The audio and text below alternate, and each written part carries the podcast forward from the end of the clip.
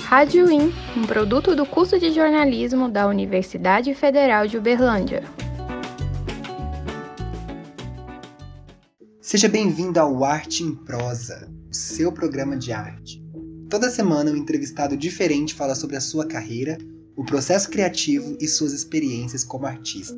E a convidada de hoje, meus ouvintes, é a Alana Fernandes. E hoje ela fala um pouco sobre a sua carreira, seu processo criativo e suas experiências como artista independente. Com dois livros lançados e um terceiro a caminho, a artista está em sua quinta exposição, dessa vez com fotos que retratam seu processo de encarar a depressão. Com reconhecimento na cena bernadense, Alana agora foca em expandir seu trabalho para o país todo. Oi, Alana, tudo bem? Oi, tudo bem? Muito obrigada pelo convite. Ah, imagina, é um imenso prazer ter você por aqui. É um prazer para mim também poder estar tá batendo um papo gostoso com você, contando para as pessoas como que é o processo. Vamos lá. Ai, que ótimo. Bom, é um grande prazer ter você aqui com a gente, ressaltando de novo. E eu queria que você falasse um pouco sobre como é trabalhar nesse período de pandemia. Afinal, a gente sabe que muitos artistas aproveitaram esse tempo em casa para refletir mais sobre a sua arte né, e até mesmo ressignificá-la. Então, tem uma linha tênue entre aproveitar o tempo da pandemia para produzir e ficar desesperado sobre como sobreviver na pandemia para além da saúde, também com as questões econômicas, né? Porque o que a grande mídia noticiou foram as lives dos cantores, foram as lives dos atores, e na verdade a cena local foi extremamente prejudicada, tendo em vista que o setor musical o setor teatral, o setor de cinema foram todos fechados e, como bem a gente sabe, foram os últimos a serem abertos. É, mesmo com as pessoas já vacinadas, os setores do teatro, por exemplo, ainda é difícil de voltar. Artistas que trabalham em grupo foram extremamente prejudicados. Como foi o processo de produção. Eu tentei me inserir em editais que surgiram, é, como leis emergenciais, por exemplo, a Lei Aldir Blanc, que teve a sua edição estadual e municipal. Eu me inscrevi na edição municipal. Pude realizar um projeto importante, entretanto, com a verba muito ínfima, que dava para executar o projeto, mas que não dava para viver.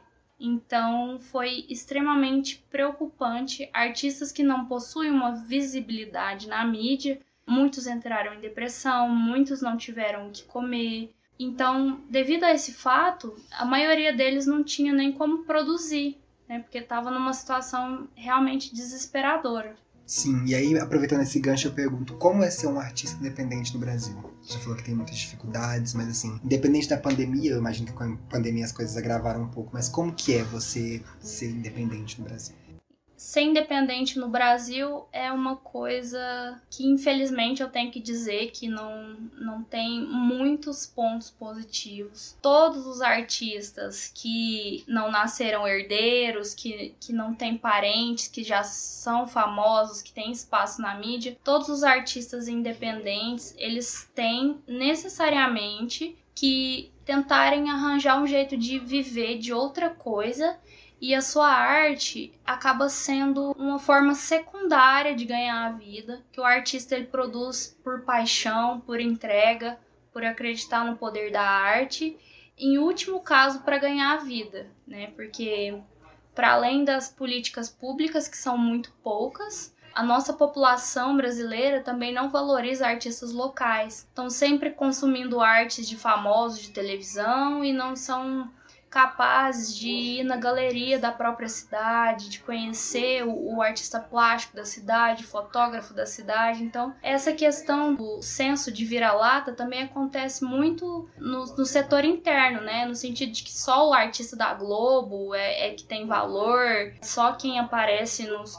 comerciais do horário nobre que tem valor, quando na verdade o país que a gente vive é um país extremamente potente, porque a gente tem que produzir coisas grandiosas e incríveis com poucos recursos. Então, os artistas locais eles são muito criativos com poucos recursos. Então, ser artista no Brasil é uma luta diária, é um sofrimento. A gente tem que ser, além de artista, tem que ser o nosso próprio agente de marketing, tem que ser o nosso próprio assessor de imprensa, tem que ser o nosso próprio contador, tem que ser o nosso próprio elaborador de projetos culturais tem que entender de leis de incentivo, tem que entender de emissão de nota fiscal, de prestação de conta e mais uma outra grande gama de coisas além de cuidar do Instagram, porque hoje em dia se você não está presente nas redes sociais, você é praticamente desconhecido. Exatamente. Bom, e como você falou sobre o seu processo criativo, sobre o processo de ser artista,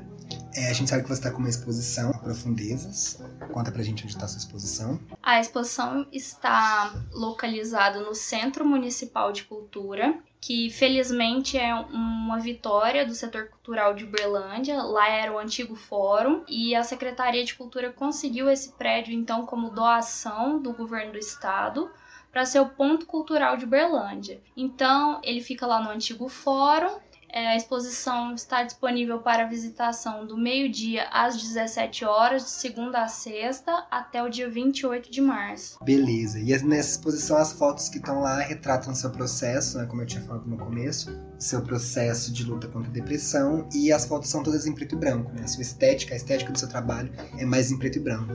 Qual que é o efeito do preto e branco e como que eles se relacionam com a sua dedicação à arte? Então, eu demorei muito para entender a minha identidade artística, a minha identidade visual como artista. E eu me encontrei no preto e branco, porque eu encaro é, o preto e branco como algo não dado de bandeja para as pessoas.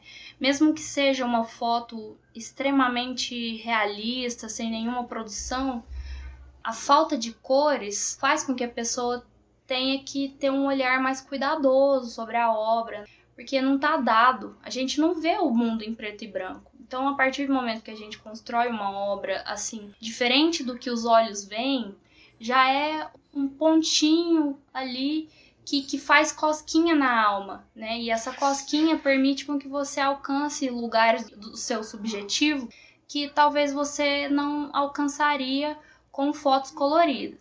Agora veja, eu não estou falando que fotos coloridas não causam impacto, mas no meu caso, a minha opção artística é o preto e branco porque eu busco com a construção das minhas obras alcançar a, a demora do olhar, a reflexão do espectador, entre outras coisas. E já que você falou sobre identidade artística, quais são as suas principais referências artísticas? É, eu tenho grandes referências na fotografia e na literatura, além das artes plásticas também, né? Vou começar com a fotografia. Eu sou uma grande fã do Érico Hiller, que é um fotógrafo brasileiro que faz fotografia documental. Ele já tem alguns livros de fotografia muito interessantes. A Meredith Kohut, que é uma fotógrafa jornalista. Ela é do The New York Times e ela é correspondente desse jornal na América Latina, fazendo reportagem fotográfica dos grandes acontecimentos latino-americanos. Ela fotografou o Covid no Brasil, ela fotografou a crise de imigração na Venezuela, que aconteceu algum tempo atrás. Então ela está sempre presente aí é, levando a imagem da América Latina para os Estados Unidos. Eu acho isso um ato muito importante, então por isso ela é minha referência. Na literatura, minha principal referência é Clarice Lispector, Hilda Hilst. Estou descobrindo bastante autores e autoras brasileiras, descobrindo e mergulhando na literatura brasileira que é a minha favorita, que é algo extremamente fantástico, que é pouco valorizada. E nas artes plásticas, a Clarice Lispector também é pintora. Então, eu me inspiro bastante em artistas plásticos que trabalham com o subjetivo que dá indícios. Então, eu acho que isso ajuda muito a gente a se movimentar, a forçar a ideia, a forçar a sensação, porque eu acho que nessa vida de inserção extrema nas mídias sociais, a gente vê muita coisa, mas absorve quase nada, sente quase nada. Então, a ideia disso tudo, do meu trabalho, das minhas referências, é trabalhar em cima da demora, que eu acho que o imediatismo está engolindo a gente. Incrível, incrível. E por fim, né, dentro dessas limitações atuais, o que, que você pode contar pra gente? Quais são seus planos nos próximos meses? Ah, tem muita novidade legal. A partir de muito empenho. Eu vou ser a produtora executiva e cultural da próxima residência artística literária que vai acontecer em Alter do Chão. Vai durar seis dias de imersão na Amazônia e vai ser uma residência artística literária com foco em memorialismo, que é um, um gênero da literatura que trabalha a memória, né, como potencial criativo. Então, vamos para a floresta, vamos dormir lá na floresta, vamos pensar literatura, processo criativo. É, o meu livro, o terceiro livro, Espelho, um livro nascido do vazio, também vai ser lançado este ano com o incentivo do Programa Municipal de Incentivo à Cultura de Berlândia. Estou produzindo uma oficina de leitura guiada da obra da Hilda Hilst, A Obscena Senhora D, que vai acontecer a partir de 4 de abril. E por enquanto é isso, mas já estou muito satisfeita. Ah, e outra coisa, também estou participando de uma residência artística online, que chama Travessias Poéticas, e comecei a pintar. Então, muita coisa legal acontecendo. Incrível, Alana. Realmente seu trabalho é muito especial. Sou muito fã. As pessoas se identificam com o impacto que você traz, elas ficam bem marcadas. Muito intenso Muito obrigada pelo reconhecimento. É muito importante esse espaço de, da gente estar tá aqui divulgando a arte. Apesar de difícil, executar arte no Brasil é uma coisa muito prazerosa para nós, porque quando chega alguém e reconhece o nosso trabalho, isso já vale por tudo. Então, muito obrigada pelo espaço e vida longa ao programa. Sim, a gente aguarda também para conhecer a sua estreia como pintora. Aguardo vocês para a gente contar mais sobre isso. Muito obrigado pela sua presença, Alana, ressaltando que eu sou um grande admirador do seu trabalho.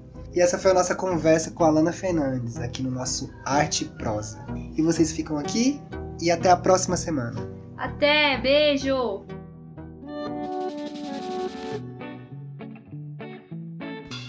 Rádio In, informativa, interativa, incomum.